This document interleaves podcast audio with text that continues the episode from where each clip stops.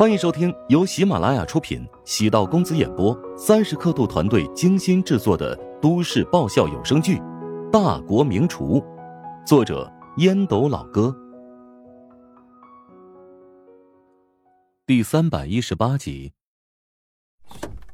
返回车内，长岭没有立即发动车子，陶南方的目光留在七楼亮着灯的窗户上，跟史嘉诚的感情。不知从何时起，已经变成了必需品。听见他的事，会觉得烦躁；很久没有他的消息，又觉得牵挂。陶南方这辈子做过很多爽快利落的决定，唯独在史嘉诚身上总会优柔寡断。夫妻感情跟其他感情不一样，不像是亲情血浓于水，却比亲情还要坚固。走吧。陶南方将目光转向正前方，命令道：“长岭右手拨挡，踩了一脚油门。七楼东边的窗户旁，史嘉诚目送奔驰车离去，徐徐叹了口气。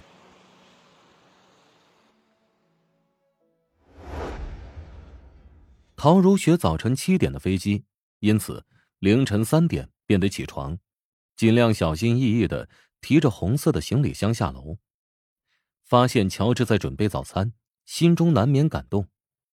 你别准备早餐了，我和同事约好一个小时之后在机场见面。如果吃早餐的话，那就来不及了。来得及。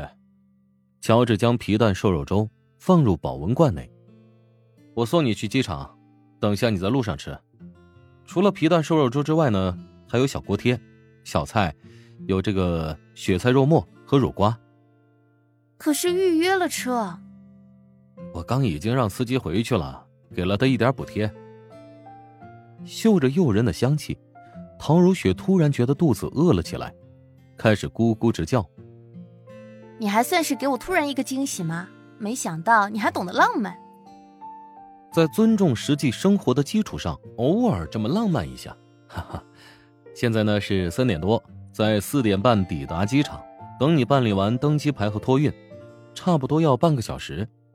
我呢，五点从机场直接前往批发市场，差不多四十分钟，六点之前可以处理食堂的事情，完全无缝衔接。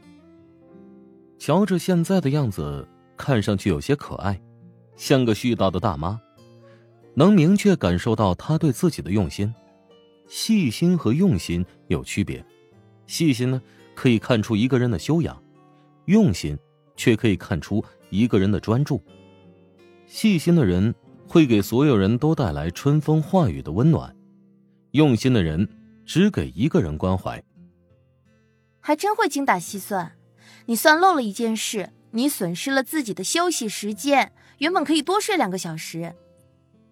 等有一天我躺在冰冷的床上，盖上白色的布，到时候啊，想睡多久便可以睡多久。说这么不吉利的话，你是不是有病啊？赶紧呸掉！乔治呸了一声，冲着陶如雪笑了笑，将准备好的早餐塞入陶如雪的手中，提起不算轻的行李箱，来到车库。陶如雪坐在前排副驾驶，乔治将行李箱放在后备箱。等乔治上车，陶如雪已经开始迫不及待的品尝皮蛋瘦肉粥，和外面卖的不一样，味道很清淡。但却有种入口即化之感，瘦肉在牙齿轻轻撞击时，会有一种独特的嚼劲儿。皮蛋不仅弹口，而且还有一种特别的香气。为什么跟我以前吃过的皮蛋瘦肉粥不一样？如果一样的话，怎么能显得我很优秀呢？没好气的白了乔治一眼，陶如雪沉浸在早餐带来的美妙享受中。不可否认，乔治的厨艺是他身上为数不多的优点之一。乔治没有再卖关子，因为熬粥的汤不一样啊。高汤吗？唐如雪惊讶道：“谁能想到，看似简单的一锅粥，功夫在其外。熬制高汤至少需要一个小时，也就是说，乔治从昨天返回家中便开始准备了。”只为早晨给自己一个惊喜。谁说乔治不懂浪漫？他浪漫的实实在在。外面卖的皮蛋瘦肉粥一般都是用清水熬煮，但是呢，我用了高汤，汤是以鱼骨为主，所以你仔细品尝会有淡淡的鱼香味儿。果然，陶如雪又细品，如同找到了宝藏。但她突然决定，以后不再问乔治关于美食方面的问题，那会显得自己特别无知。我爸昨晚给我打电话，他让我对你好一点。你究竟给他灌了什么迷魂汤啊？唐如雪放下筷子，她并不知道史嘉诚投资差点被人骗的事情。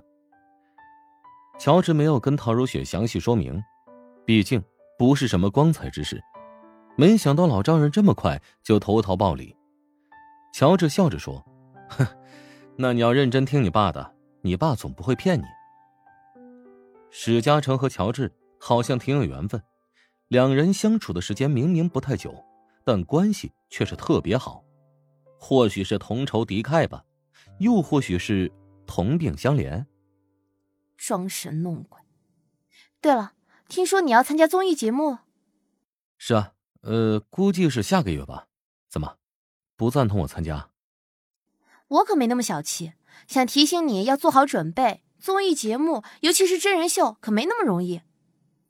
放心吧，我不会给你丢脸的。到时候说不定节目组还会请你作为特约嘉宾参加呢。我才不想跟你一起录制节目呢。两人在车内有一句没一句的闲聊，明明寡淡无味，新的话题却一个个的被抛出。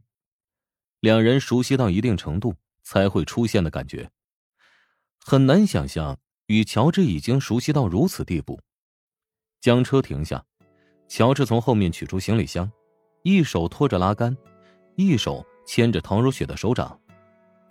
手掌柔软冰凉，宛如一块美玉。陶如雪没有拒绝，嘴角浮出浅浅的笑容。两人来到候机大厅，陶如雪看了一眼手机，撕拉的小群里有集合的消息。两人在国内出发地区见到了李东岳以及其他几个同事。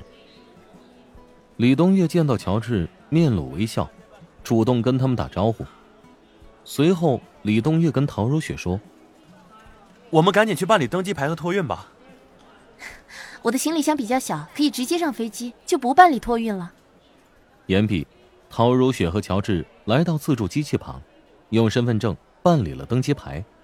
随后朝安检口走去，感觉受到冷落，李东岳心里不是滋味他故意在乔治面前，避免跟我接触吗？仔细想想，最近唐如雪有意无意避免跟自己单独接触，这种感觉让他很难受。将行李托运好，顺利通过安检，抵达候机区的时候，李东岳没有看见陶如雪，于是他主动发信息问。你在哪儿啊？是不是迷路了？在一家咖啡厅，等检票的时候我会赶过来。距离登记还有二十分钟，唐如雪才从远处出现。李东月朝他挥了挥手，暗示他可以排到自己的前面。李东月买的是头等舱的票，但他还是跟其他普通旅客一起排队，位置是帮唐如雪占的。陶如雪指了指队伍前方，从容的笑了笑。意思是，自己还是规规矩矩的排队吧。陶如雪上了飞机，找到自己的座位，空姐走了过来，轻声与陶如雪道：“请问是陶女士吗？前面有一位李先生帮你升了舱，您现在可以前往头等舱就坐。我不用升舱，替我谢谢他。嗯，但他已经支付费用了。你可以让我的另外一位同事升舱。”言毕，他站起身。朝右侧后方轻声喊道：“将来。”一个戴眼镜的清秀女生站了起来。如雪姐，有什么事情吗？能，就是她了。空姐叹了口气，走过去跟将来沟通一下。将来有点懵，最终还是跟着空姐来到头等舱。李东月见将来走入，皱眉低声问空姐：“是不是搞错了？”我们找到了您所说的那位唐女士，但她将位置让给了这位江女士。李老师，要不要我回去劝劝如学姐？江来小巧的鼻尖冒着细密的汗珠，见江来尴尬无比，李东岳宽容的一笑。等到了燕京，我和如雪的工作强度会非常大，我才决定给她升舱的。既然她将位置让给你，你就留下来吧，也不能辜负她的一番好意啊。本集播讲完毕，感谢您的收听。如果喜欢本书，请订阅并关注主播。喜马拉雅铁三角将为你带来更多精彩内容。